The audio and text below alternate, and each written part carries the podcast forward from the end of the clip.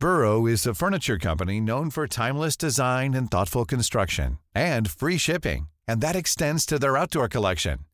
Their outdoor furniture is built to withstand the elements, featuring rust-proof stainless steel hardware, weather-ready teak, and quick-dry foam cushions. For Memorial Day, get 15% off your Burrow purchase at burrow.com slash ACAST and up to 25% off outdoor. That's up to 25% off outdoor furniture at burrow.com Heraldo Radio, con la H que sí suena y ahora también se escucha.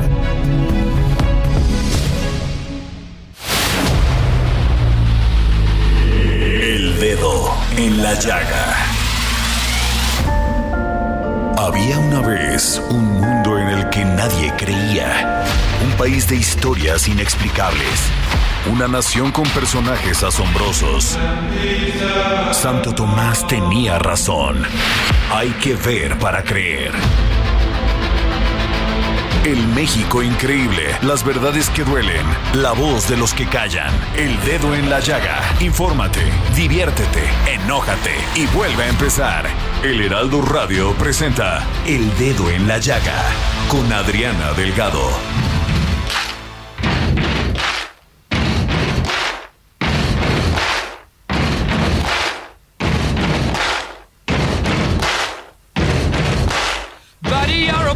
Make a big noise playing in the street. Gonna be a big man someday. You got mud on your face, you big disgrace. Kicking your can all over the place, singing, We will, we will. Y así iniciamos este dedo en la llaga de este martes 22 de noviembre del 2022 y estamos escuchando We Will Rock You de Queen y está totalmente dedicado a nuestra selección mexicana que hoy enseñó el poder. Cuando se quiere, se puede. Bendito seas, Guillermo Ochoa.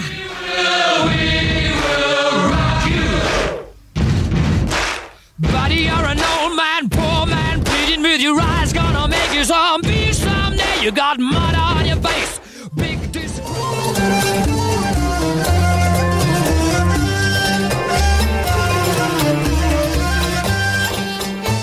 Así iniciamos este dedo en la llaga con este maravilloso empate entre Polonia y México. ¿Quién más para comentarnos de este partido, además de la sorpresiva caída de Argentina ante Arabia Saudita? Roberto San Germán. ¿Cómo estás, Roberto? ¿Qué tal? ¿Qué tal? Buenas tardes, querida Adriana, y también para la gente que nos sintoniza. Buena tarde.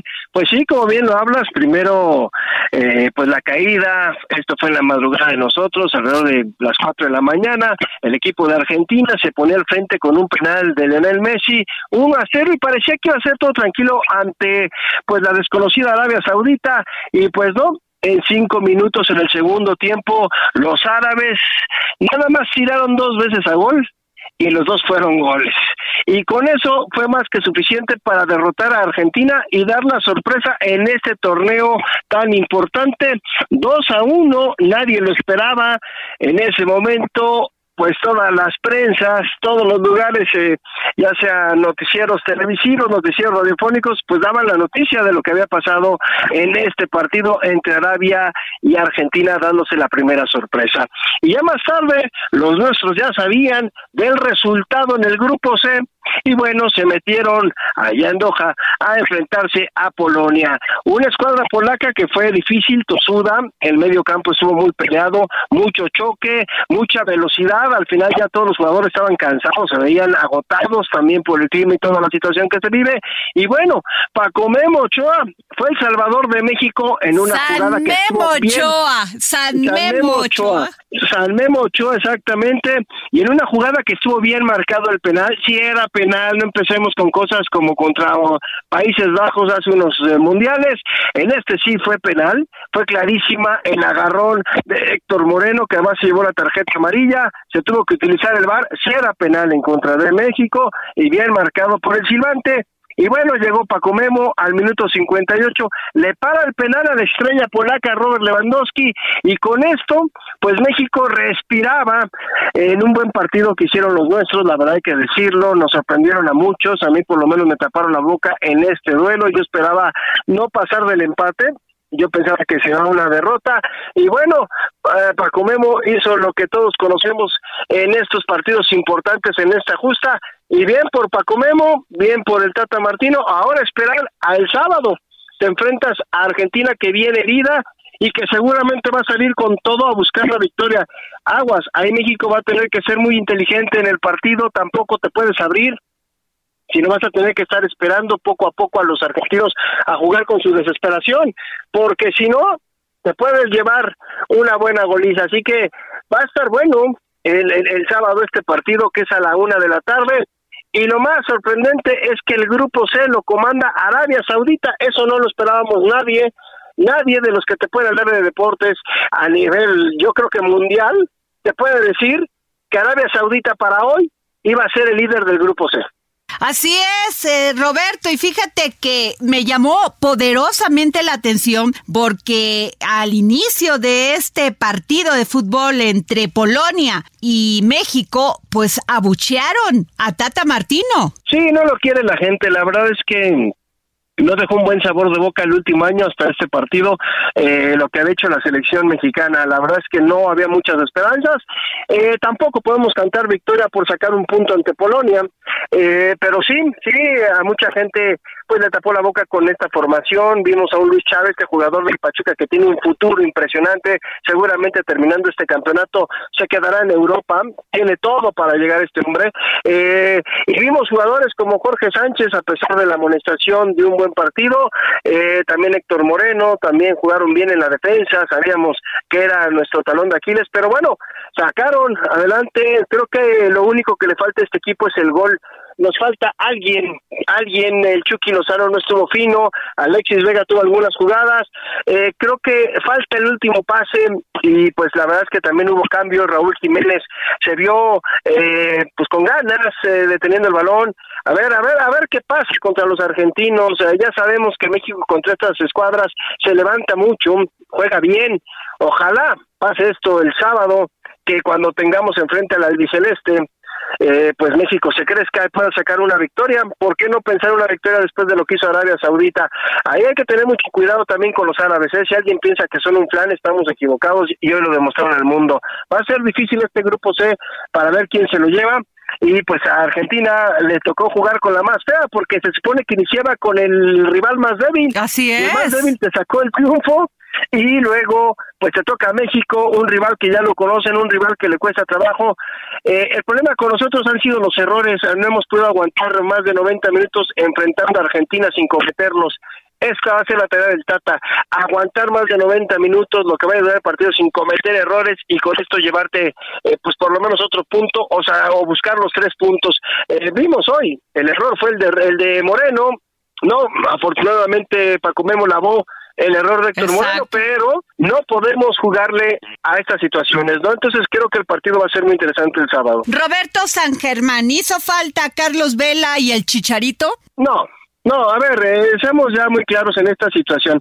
Ni Carlos Vela ni el Chicharito van a llevarte a un quinto partido, señores. El fútbol no es de individualidades cuando tienes jugadores o no tengas jugadores como Lionel Messi. Yo lo vimos, Lionel Messi no pudo ganar solito con Argentina, Arabia Saudita, un rival que era eh, fácil en el papel. Carlos Vela y el Chicharito no te van a ser campeones del mundo. Perdón, no tenemos, no tenemos, ya que ser muy realistas. No somos un equipo que estemos dentro del top 5. No nos hagamos ilusiones vanas. Hoy fue un paso, pero no estamos dentro de la elite y no tenemos jugadores elite como para poder llegar. No tenemos un Mbappé, no tenemos un Neymar, no tenemos un Messi, no tenemos un Cristiano Ronaldo que va a la baja. La verdad, ¿para qué estarle mintiendo a la gente? Eh, perdón a la gente. Carlos Vela no tiene ese nivel, lo pudo tener.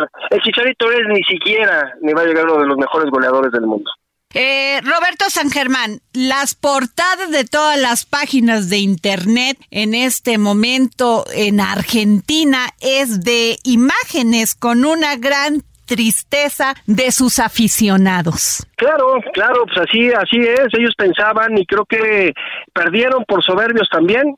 Eh, tenían el partido al minuto 10, más de siete fueras de lugar, tuvieron oportunidades, no hay que negarlos, juega muy bien fue lugar la, la escuadra árabe, pero pues le faltó a la escuadra de Scaloni abrir a un rival tan difícil y creo que sí pueden estar eh, tristes eh, los, argentinos y sacar estas portadas.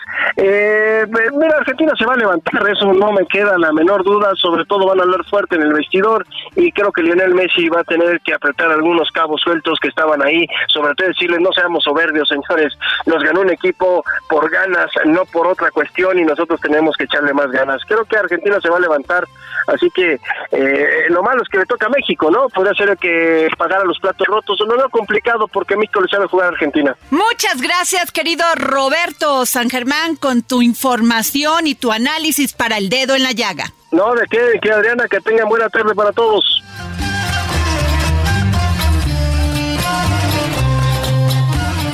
Les tengo una gran entrevista con José Luis Sánchez, ex director técnico del Puebla, gran comentarista y gran director técnico de fútbol, el famoso Chelis. ¿Qué piensa usted de este partido que se llevó a cabo entre Polonia y México? Me gustó mucho México porque estuvo muy atento y les había fallado mucho la atención y más en el juego defensivo. Hoy estuvo muy atento y generar un poco adelante y genera un poco adelante porque los momentos que viven sus futbolistas, los que generan el juego, pues no es su mejor, no pasan por el mejor momento, no pasaron por su mejor temporada previa al mundial y eso les genera pues no no crear, ¿no? Pero pero en base a la atención, en base a la lucha, en base a estar concentrados, se sacó este este 0-0 que para mí es muy valioso por lo que venían haciendo. Ajá. También tuvimos pues muchas críticas en las redes sociales que si les faltó el Chicharito, que si les faltó Vela, ¿usted qué piensa? No, hombre, en este caso más Vela, porque genera más fútbol y sí está el mejor momento que Herrera o el mejor momento que Rodríguez, ¿no? Y entonces hay alguien que genere más hacia adelante. Sí, sí, obviamente sí de Chicharito no te puedo decir nada porque si no generas adelante, pues el centro delantero tampoco tiene pelota, ¿no? La única pelota que tuvo eh, Martín la remató bien, pero fue una pelota en los 70 minutos que tuvo en el campo. Para usted, este fue un gran partido. Sí, para, hombre, para lo que venían haciendo, pero por supuesto que fue un gran partido, un gran partido, un gran partido, muy meritorio el punto. Muy bien, pues le agradezco enormemente que nos haya tomado usted la llamada para darnos su opinión. Muchísimas gracias, don José Luis. Yo, que tengas buena tarde.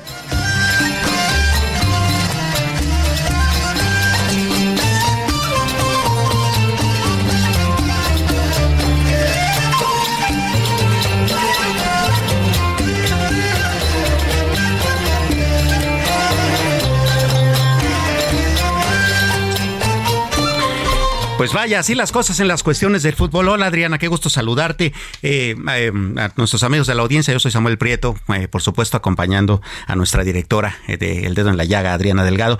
Pues en términos futbolísticos la cosa se puso interesante desde el primer día. Habrá que ver cómo se va poniendo después. Digo, esta, esta empate de México parece pues tener ahí como sus, sus luces y sombras, ¿no? Vamos a otra información y vamos para ello a enlazarnos con nuestro compañero Iván Saldania, reportero de Heraldo Media Group. Eh, Iván, buenas tardes. De muy buen ánimo y echado para adelante, llega este primero de diciembre el presidente Andrés Manuel López Obrador a su cuarto año de gobierno. Atestigua Jesús Ramírez Cuevas, coordinador general de comunicación social de la presidencia de la República. Pues hay, hay buen, buen ánimo del presidente, eh, con, mucha energía, ¿no? Este, ha ampliado, digamos, sus jornadas de trabajo contrario a lo que se dice, eh, ha intensificado sus visitas a los estados eh, y la vigilancia y la supervisión de las obras, ¿no? porque no se va a dejar nada pendiente. En entrevista con el Heraldo de México, asegura que en los dos próximos años el país cosechará ampliamente los frutos de las políticas del gobierno de la Cuarta Transformación en materia social, económica y de infraestructura, gracias a proyectos como la rehabilitación de seis refinerías, la refinería de Dos Bocas y el Tren Maya, que arrancan operaciones el próximo año. Entonces, con eso presidente vamos a vivir los dos años más intensos porque por un lado ya no hay pandemia, por el otro estamos en el efecto de crecimiento económico eh, y por el otro pues este ya el afianzamiento de los, de los proyectos del gobierno que van a empezar a rendir frutos. Por ejemplo, asegura que con las refinerías contando a Deer Park que México compró en 2021 bajará el precio de las gasolinas. De donde se van a empezar a ver los resultados pues es toda la parte energética, ¿no? Eh, la reconfiguración y la modernización de las eh, refinerías, de las seis refinerías, pues eso va a mejorar las condiciones de, eh, del precio de los combustibles. Sobre la sucesión presidencial afirma que habrá continuidad con la 4T con cualquiera de las llamadas corcholatas de Morena y aliados. Difícilmente alguien va a poder cambiar de rumbo. Yo quiero, yo quiero ver quién va a ser el valiente o la valiente que va a querer dar un volantazo. es imposible. También es muy difícil que la oposición gane porque no tiene proyecto, no tiene figura política, no tiene liderazgo, no tiene una oferta de cambio. Informó Iván Saldaña.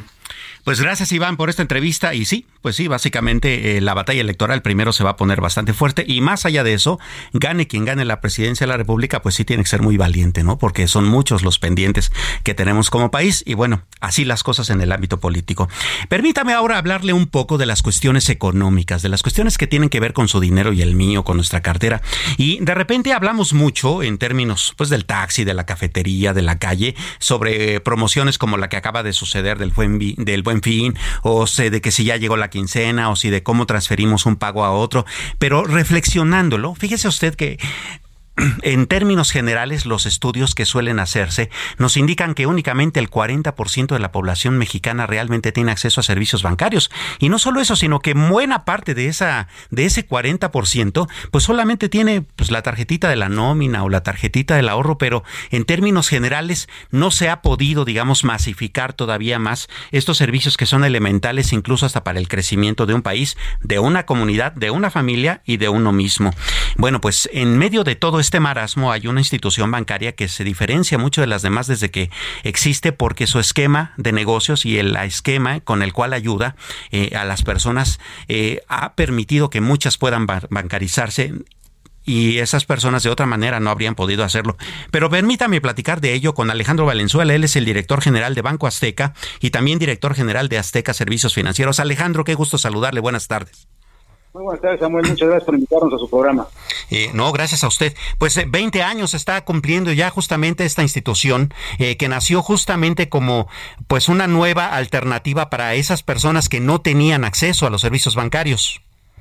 En efecto, el Banco Azteca atendió una carencia que en México era muy notable hasta el año 2002, donde la gran mayoría de nuestros compatriotas pues no tenían acceso a los servicios financieros formales.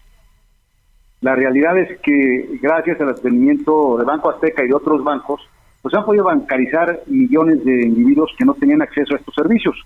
En el caso de Banco Azteca, en los 20 años que llevamos eh, abiertos, eh, yo diría siempre abiertos porque no, hay un solo día de la semana que estemos cerrados, hemos bancarizado más de 32 millones de mexicanas y mexicanos, de los cuales la gran mayoría de ellos fuimos su primera experiencia financiera o bancaria lo cual pues eh, no solamente nos llena de orgullo, pero demuestra también la carencia que nuestro país, como usted lo comentaba con anterioridad, del porcentaje tan alto de mexicanos que no tienen acceso a los servicios financieros formales, pues para una economía de nuestro tamaño y de nuestra relevancia, pues es un tema todavía donde estamos en deuda con el país.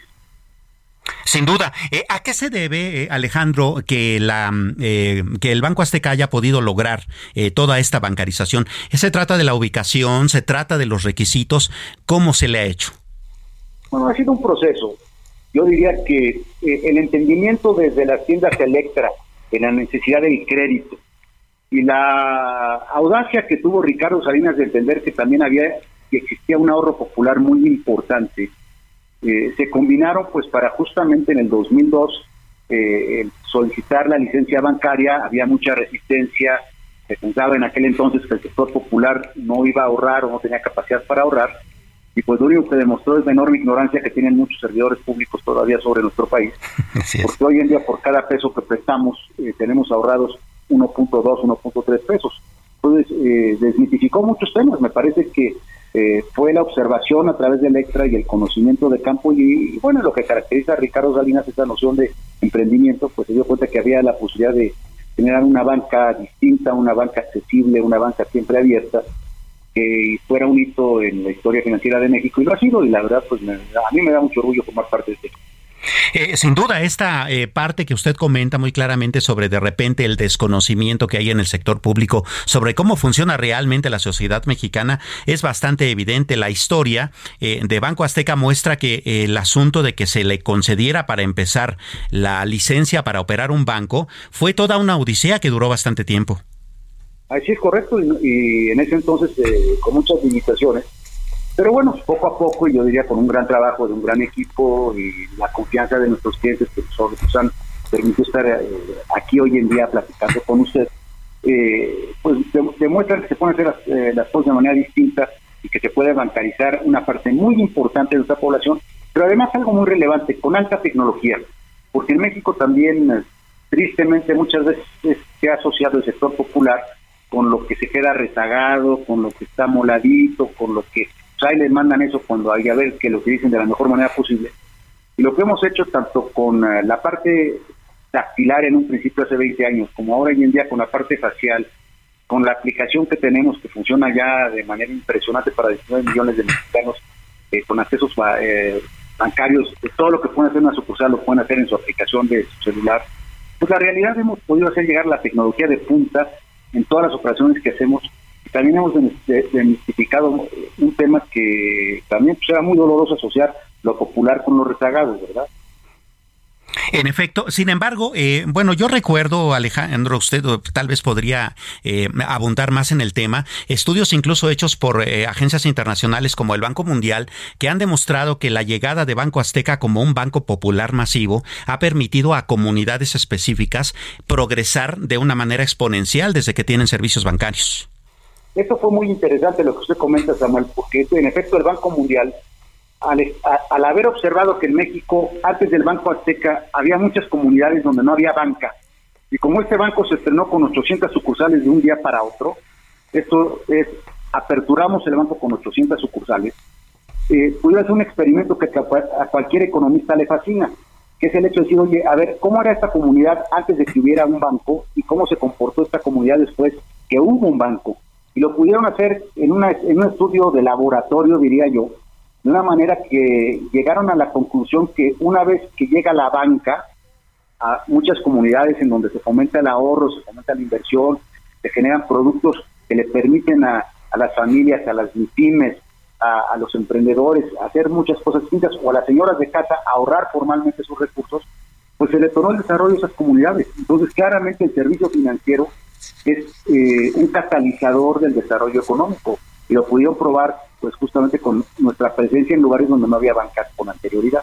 Sí, sin duda. Además de Guardadito, que es eh, el producto, digamos, financiero más conocido de Banco Azteca, ¿qué otras herramientas financieras tienen las personas cuando van a una sucursal y buscan, por ejemplo, poner un negocio o emprender o, tener eh, un negocio tal vez por catálogo? vamos, ¿cuál es la variedad con la que se pueden encontrar?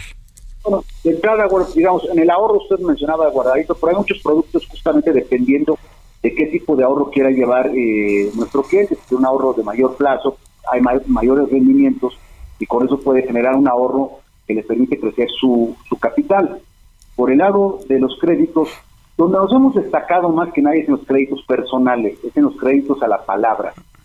Seis de cada diez créditos que se dan en México de manera personal, esto es de manera quirografaria, de manera eh, creo en tu palabra, porque crédito es creer. Eh, somos eh, por mucho el banco más importante en este país y justamente eso ha detonado que muchos puedan tener eh, los recursos para apalancar sus emprendimientos. Vienen a pedirnos el recurso, claramente checamos que la información que nos estén dando sea correcta, pero es un crédito que va prácticamente a la palabra. El otro crédito que hemos dado en acompañamiento con Electra y con Itálica pues son créditos al consumo, ya sea para una motocicleta, del caso Itálica, eh, o puede ser eh, eh, el caso de comprar una televisión, o puede ser una licuadora, o puede ser el producto electrodoméstico que uno pueda pensar que hay en eléctrica también se puede dar a crédito. Y en eso hemos hecho una diferencia porque la, realidad es que con ello muchos individuos, muchos clanes, muchas familias pues han podido emprender proyectos que de otra manera les hubiera sido prácticamente imposible. Sin duda. Eh, responsabilidad porque el sector financiero todavía se le conoce poco en el México profundo. Eh, nos falta más eh, capacitación de educación, a lo cual hemos dedicado mucho tiempo y mucho esfuerzo, porque lamentablemente todavía en el sistema educativo mexicano, en las escuelas secundarias y preparatorias particularmente, se enseña muy poco del manejo de las finanzas. Sin duda, y ese es un tema que pues tenemos que abordar mucho. Alejandro Valenzuela, muchísimas gracias por su tiempo y por platicarnos sobre estos éxitos de Banco Azteca. Muy buenas tardes. Con mucho gusto, Samuel. Muy buenas tardes. Buenas tardes. Bueno, pues así las cosas con Banco Azteca. Fal este, son 3,25. Vamos a una pausa. No, no se vaya del dedo en la llaga.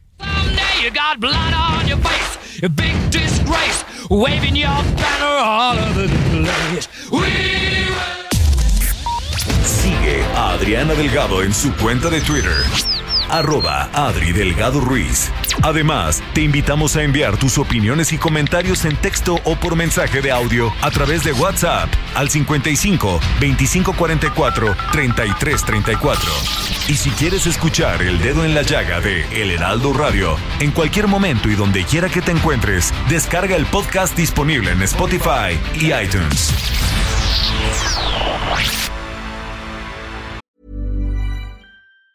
Hey, it's Ryan Reynolds, and I'm here with Keith, co star of my upcoming film, If, only in theaters, May 17th. Do you want to tell people the big news?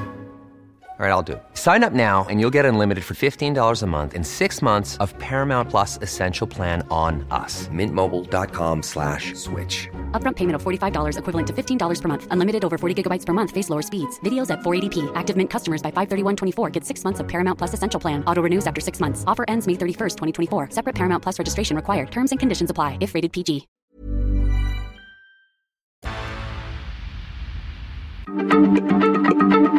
Heraldo Radio, la H se lee, se comparte, se ve y ahora también se escucha.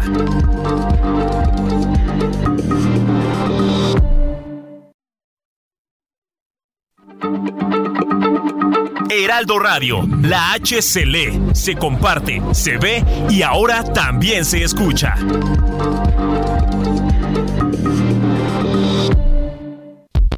Sigue a Adriana Delgado en su cuenta de Twitter en arroba Adri Delgado Ruiz. Y envíanos tus comentarios vía WhatsApp al 55 25 44 33 34 o 55 25 02 21 04.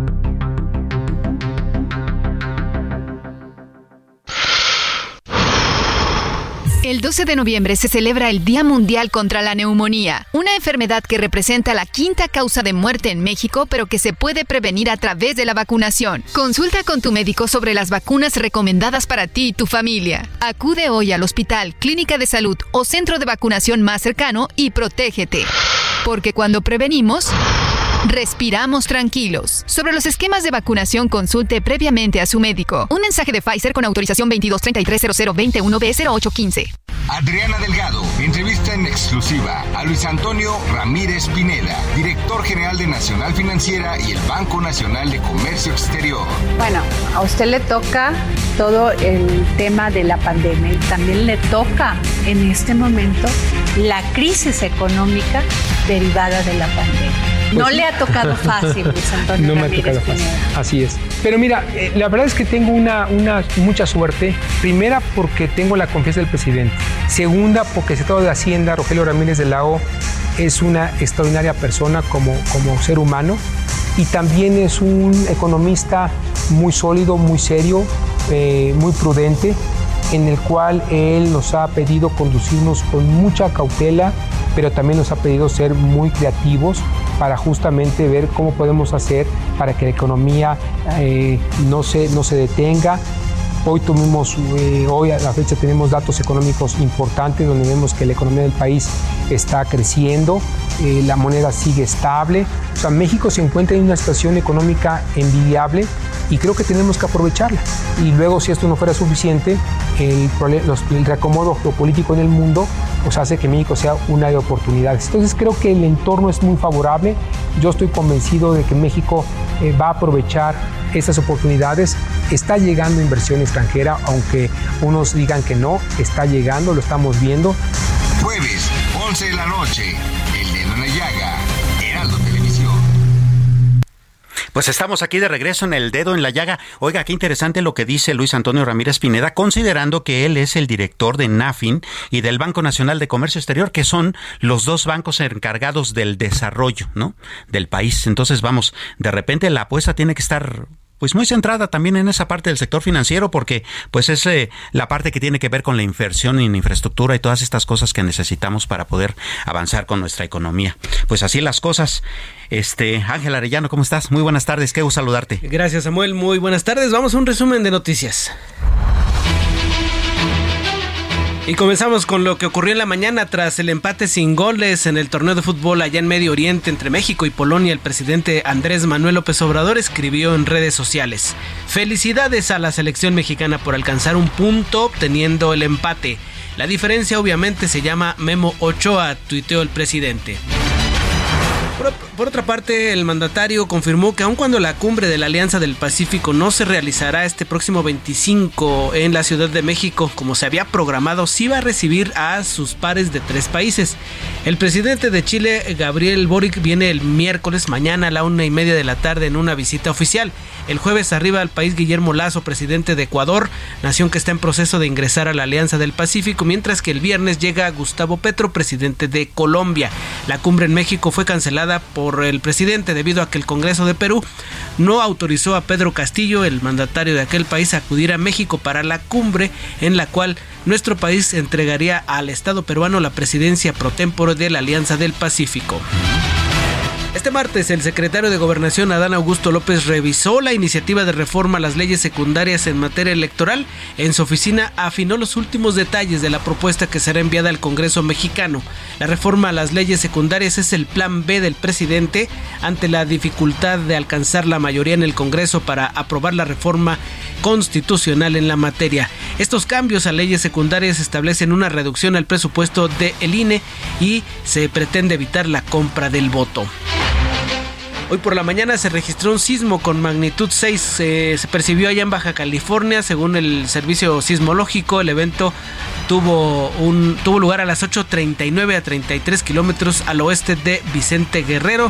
Protección Civil de la entidad activó de manera inmediata los protocolos y usted tiene vecinos ruidosos, fíjese que el diputado local del PAN, Ricardo Rubio, propondrá aumentar las sanciones, las sanciones en contra de vecinos ruidosos aquí en la Ciudad de México.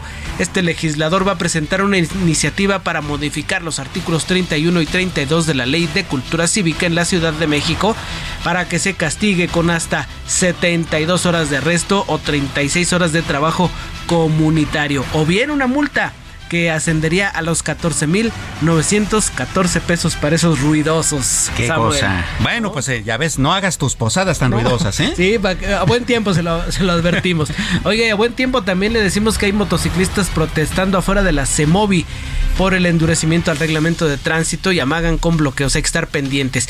Y ayer la muerte de Pablo Milanés nos sorprendió por la noche ya por ahí pasada las, las 9, nos enteramos que el cantante y compositor cubano falleció allá en Madrid. Se le va a dar el último adiós en el Salón Cervantes de la Casa América, allá en la capital española.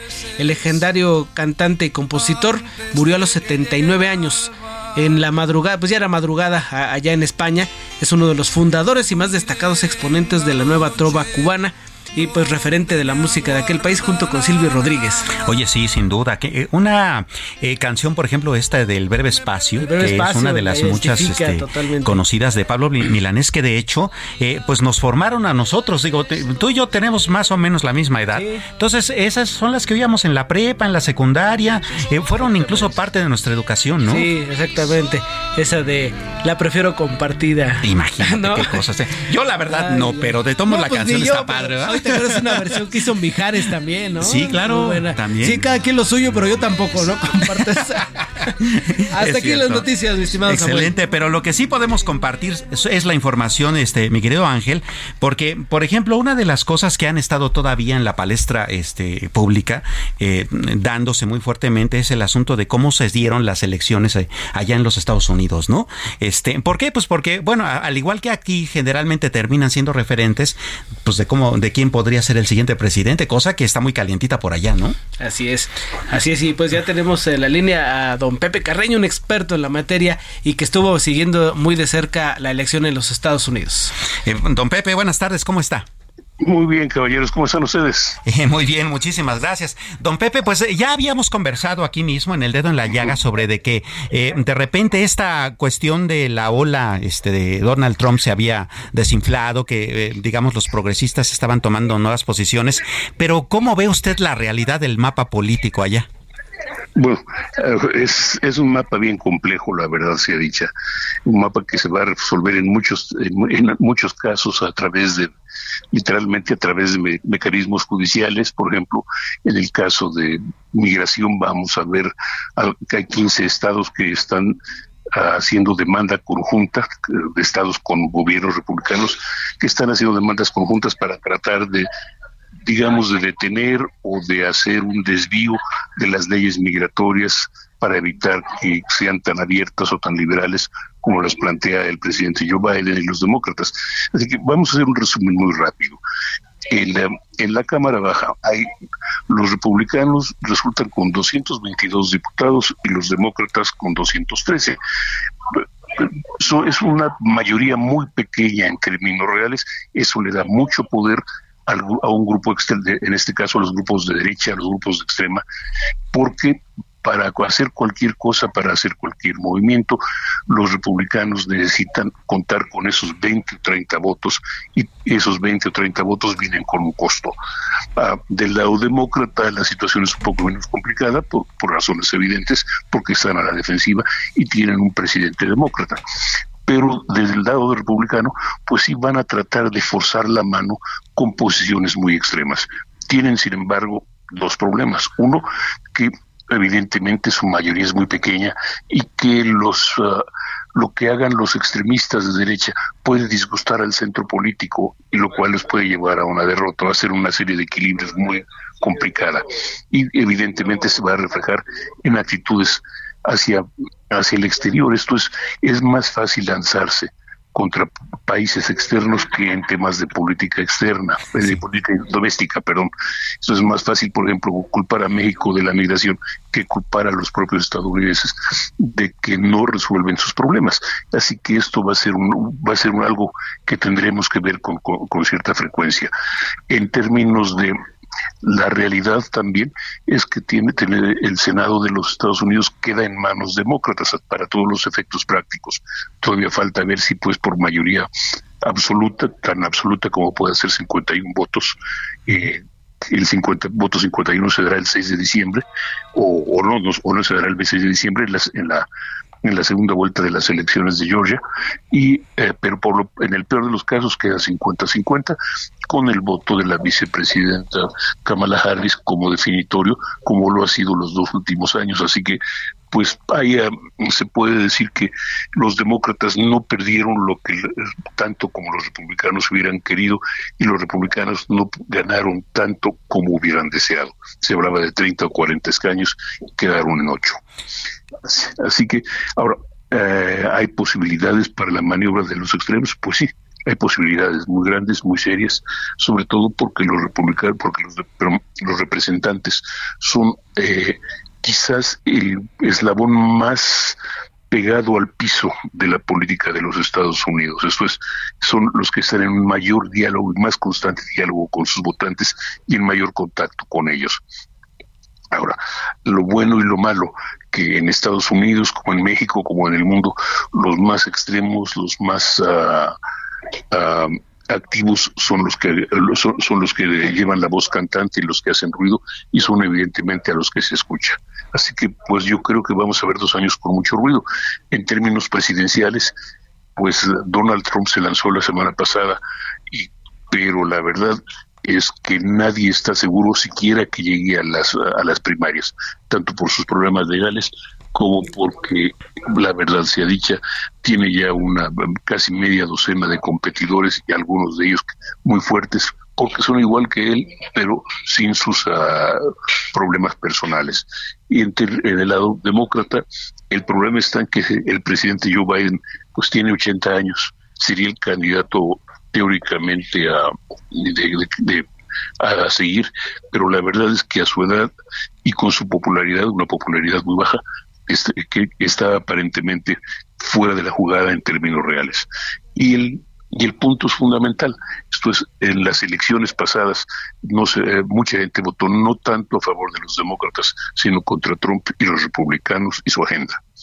Con lo cual, falta ver si los demócratas podrán aprovechar y uh, digamos, eh, ofrecer a los, a, los, a, los votantes una alternativa similar en 2024, que son elecciones que ya tenemos, que desde el punto de vista estadounidense ya tenemos encima. Pues vaya que es compleja la cuestión, veamos cómo se desenvuelve y por supuesto para esto vamos a, a seguir contando con usted y su, y su amplio expertise en el tema. Don Pepe, muchísimas gracias. Muchas gracias a ustedes y de veras disculpas por tanta complicación, pero así está de enredado. Eh, justamente así lo está. Muchas gracias, don Pepe. Muy buena tarde. Gracias. Eh, pues vamos, así de compleja está la cosa ya y pues sí, hay que darle mucho seguimiento porque son cosas que aunque pasan a muchos miles de kilómetros de aquí, nos impactan y nos impactan muy fuerte. Otra cosa que también está eh, es en la discusión pública en estos días es justamente esta discusión sobre si debería existir la prisión preventiva oficiosa. Usted sabe estos delitos en que, que, que, antes de siquiera empezar el juicio ya van directo a la cárcel, justamente por una serie de, de, disposiciones eh, jurídicas. La Suprema Corte está en este momento discutiendo si esto debería seguir siendo así o no. Y para eso, bueno, ¿qué le parece si primero escuchamos dos eh, impresiones muy importantes? La del ministro presidente de la Suprema Corte de Justicia, eh, él es Arturo Saldívar, y la del subsecretario de Seguridad Pública del Gobierno de México, Ricardo Mejía Verdeja. A mí me parece que la prisión preventiva oficiosa, con independencia que es inconvencional, es decir, es contraria a los derechos humanos, es profundamente injusta. Es una pena adelantada castiga sobre todo la pobreza y no la delincuencia y tiene a miles de personas en nuestro país que son inocentes porque no tienen una sentencia en prisión. La prisión preventiva debería de ser excepcional. En los países desarrollados con sistemas de justicia más evolucionados, la regla general es que quien está sujeto a un proceso lo enfrente en libertad. Me opongo a que eliminen la figura de la prisión preventiva oficiosa. La experiencia nuestra es que este tipo de gente, cuando además pertenece a organizaciones delictivas, es que lo primero que va a hacer es tratarse de sustraer de la justicia. Nos cuestan años muchas veces detener a este tipo de, personas para que ahora sí lleguen a los juzgados y los suelten. Esto genera además una impotencia social. Eh, esta gente en libertad atenta contra los testigos, atenta contra las víctimas, pues ahí tiene usted las dos opiniones encontradas. Uno, pues eh, dice que es injusta, la otra que tiene su justificación el hecho de que haya esta prisión preventiva oficiosa. Pero bueno, vamos a actualizarnos. Vamos directo hasta la Suprema Corte de Justicia, Justicia con nuestra compañera Diana Martínez, reportera del Heraldo Media Group, para que nos diga en qué va la discusión. Diana, ¿cómo estás? Buenas tardes. Así es, Samuel, buenas tardes. Pues sí, la Suprema Corte de Justicia de la Nación continuará el próximo jueves la discusión del proyecto del ministro Luis María Aguilar sobre eh, este tema de prisión preventiva oficiosa. Hasta el momento se han pronunciado sobre el tema cinco integrantes del máximo tribunal, Aguilar, que es el ministro oponente, Jorge Mario Pardo Rebollero, Yasmín Esquivel, Juan Luis González Alcántara Carrancá y Alberto Pérez Dayán. Esquivel y Pérez Dayán rechazaron la propuesta de Aguilar de realizar una interpretación para que no se aplique de automática la medida cautelar, sino que los jueces de control en el de González Alcántara Carranca, pues él aseguró que se debe realizar una interpretación, pero que ésta sea favorable al sistema pro persona sobre la propuesta de invalidar la reforma con la que los delitos eh, de defraudación fiscal, factureo y contrabando ameritan prisión preventiva oficiosa y que según Aguilar no deben ser considerados como un riesgo a la seguridad de la nación, pues esta ya fue respaldada por tres ministros, es decir, ya por lo menos se, juntan cuatro, cuatro votos eh, en este sentido para invalidar esta reforma. En el caso de la ministra Yasmín Esquivel, pues ella se pronunció en contra de esta interpretación que plantea Aguilar ella considera que el proyecto traspasa los límites que tiene la Suprema Corte de Justicia, además que rechazó que la prisión preventiva sea contraria a la presunción de inocencia. Entonces esperaremos al próximo jueves para que continúe el, debate. Inician eh, el pronunciamiento la ministra Margarita Ríos Farjat y posteriormente la ministra Loreta Ortiz. Muy bien, eh, vamos a ponerlo, digamos, eh, como un poquito más en mapa mental numérico, este Diana. Entonces han hablado cinco ministros. La, el pleno de la Suprema Corte de Justicia consta de once. Significa que siete todavía faltan por tomar una posición pública, pero las posiciones son más o menos conocidas. ¿Podrías decirnos ese equilibrio? Faltarían seis por, eh, por pronunciarse. Tienes razón. Son, son once ministros, son hasta ahorita eh, eh, van, van cinco, incluido el ministro ponente. Faltarían seis de pronunciarse sobre este tema. Ahora, una cosa es la interpretación que propone, pero que propone el ministro Aguilar de que sea revisado cada caso por un juez de control, pero la otra es la invalidez, por ejemplo, de esta reforma que plantea la, la, prisión preventiva para los delitos de factureo, contrabando y defraudación fiscal. Entonces, pues eh, se necesitan ocho votos para eso. Llevamos cuatro en el caso, solamente en el sentido de esa de la invalidez de esa reforma por lo que hace a los delitos fiscales. Ahora, ahorita eh, dos ministros que son Alberto Pérez Dayán y la ministra eh, Esquivel se han pronunciado en contra específicamente de la interpretación que propone eh, el ministro Aguilar para que para que los jueces revisen caso por caso. Vaya, pues entonces se está, se espera que la discusión del próximo jueves sea también bastante cerrada y seguramente, pues bueno, vamos a estar comunicándonos contigo porque esta es una discusión que impacta mucho al sistema de justicia mexicano. Muchísimas gracias, Diana. Buenas tardes. Eh, gracias, también para ti. Pues bueno, así las cosas en ese, en ese tenor, ¿no? Eh, eh eh, eh, las posiciones, como usted verá, están bastante polarizadas, bastante diferenciadas. Hay quien dice, no, a ver, espérense, cada caso tendría que ser eh, analizado por el juez y el juez sería el que tendría que decidir en base a una serie de parámetros como la peligrosidad de la persona o como, el, digamos, la dimensión real del delito que cometió en términos de afectados o en términos de, pues, una serie de factores, determinar si el delincuente debería o el presunto delincuente más bien tendría que esperar su juicio en prisión o en libertad o en prisión domiciliaria o como debería ser esta cuestión de, que hay ciertos delitos en que eh, el ciudadano que comete un delito va directo a la cárcel impacta de varias maneras, no solamente en esta percepción dice, de si afecta el debido proceso o no, o si, de, o si eh, tiene que ver con una distorsión de la justicia o no, también en términos prácticos. ¿Por qué? Porque, bueno, la población carcelaria, usted sabe, está bastante exacerbada. Eh, la capacidad de las cárceles mexicanas eh, está rebasada por completo. Hay muchas cárceles que tienen incluso sobrepoblaciones hasta de 150%. Entonces, este, eh, esa es una cuestión que, tenemos que ir viendo. y bueno, eh, buena parte de esta discusión que le comentaba sobre la, sobrepoblación carcelaria también tiene que ver con otras medidas que curiosamente se tienen que ir tomando. Una de ellas son las liberaciones anticipadas y las amnistías. Y para abordar este, este enfoque de la información, ¿qué le parece nos comunicamos con Noemí Gutiérrez? Ella, también es reportera de aquí de El Heraldo Media Group. Noemí, buenas tardes, ¿cómo estás?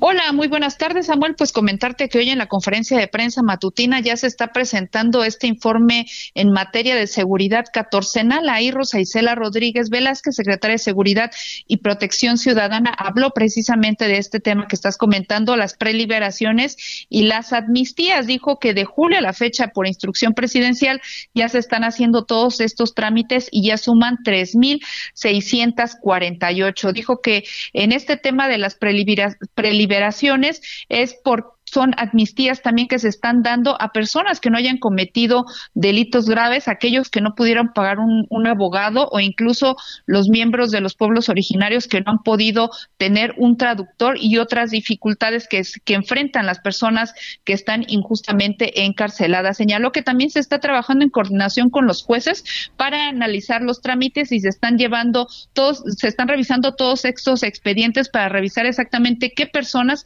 están cumpliendo con estos requisitos de ley. En la mañana comentó que del 27 de octubre al 21 de noviembre se han otorgado 289 libertades, de ellas 264 fueron preliberaciones para las mujeres, adultos mayores, personas con enfermedades crónico-degenerativas, indígenas, un extranjero y todos ellos están cumpliendo con los requisitos de ley. En el caso eh, de las amnistías, dijo que son 25 mujeres y también son personas con discapacidad permanente y en pobreza.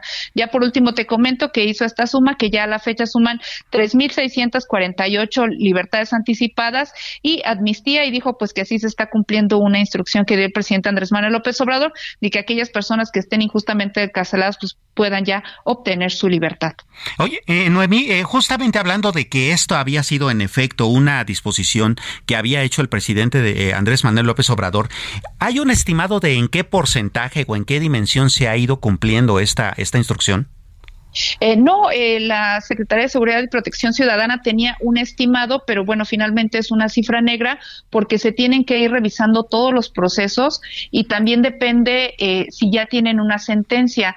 se presentaron hoy varios casos y el presidente dijo, el presidente Andrés Manuel López Obrador comentó que en muchos casos no se podían tener esas preliberaciones o las amnistías porque aún no existe una, una sentencia y recordemos pues que hay casos con el anterior sistema de justicia penal pues que han pasado 10, 15 años y todavía sigue el proceso. Entonces el presidente dijo que ya que se tenga la sentencia se habla con el con con los jueces, está en coordinación con el poder judicial y pues está trabajando todos estos mecanismos pues para que esas personas pues puedan obtener su libertad, pero es una cifra negra como ocurre en la mayoría de los casos, pues no se sabe, incluso por ejemplo muchas personas eh, de pueblos originarios pues no tuvieron acceso a un traductor y es buscar todos estos casos. Algunos se han viralizado en redes sociales, otros están con organizaciones de derechos humanos, pero, pero lo que dijo la secretaria de Seguridad, Rosa Isela, pues que se está avanzando en esta instrucción que dio el presidente. Pues qué cosas. Noemí, muchísimas gracias por la información. Muy buenas tardes.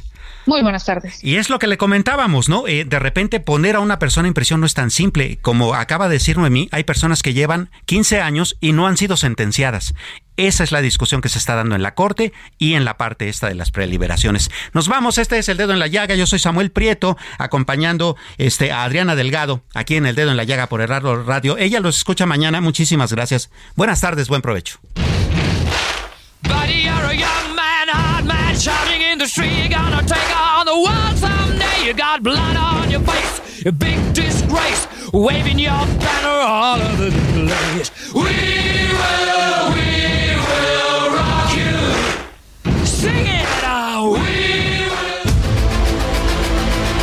El Heraldo Radio presentó El Dedo en la Llaga con Adriana Delgado.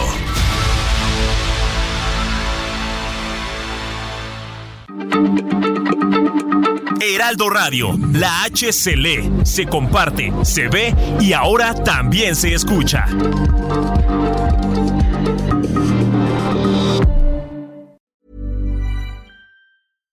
Hi, I'm Daniel, founder of Pretty Litter. Cats and cat owners deserve better than any old-fashioned litter. That's why I teamed up with scientists and veterinarians to create Pretty Litter. Its innovative crystal formula has superior odor control and weighs up to 80% less than clay litter.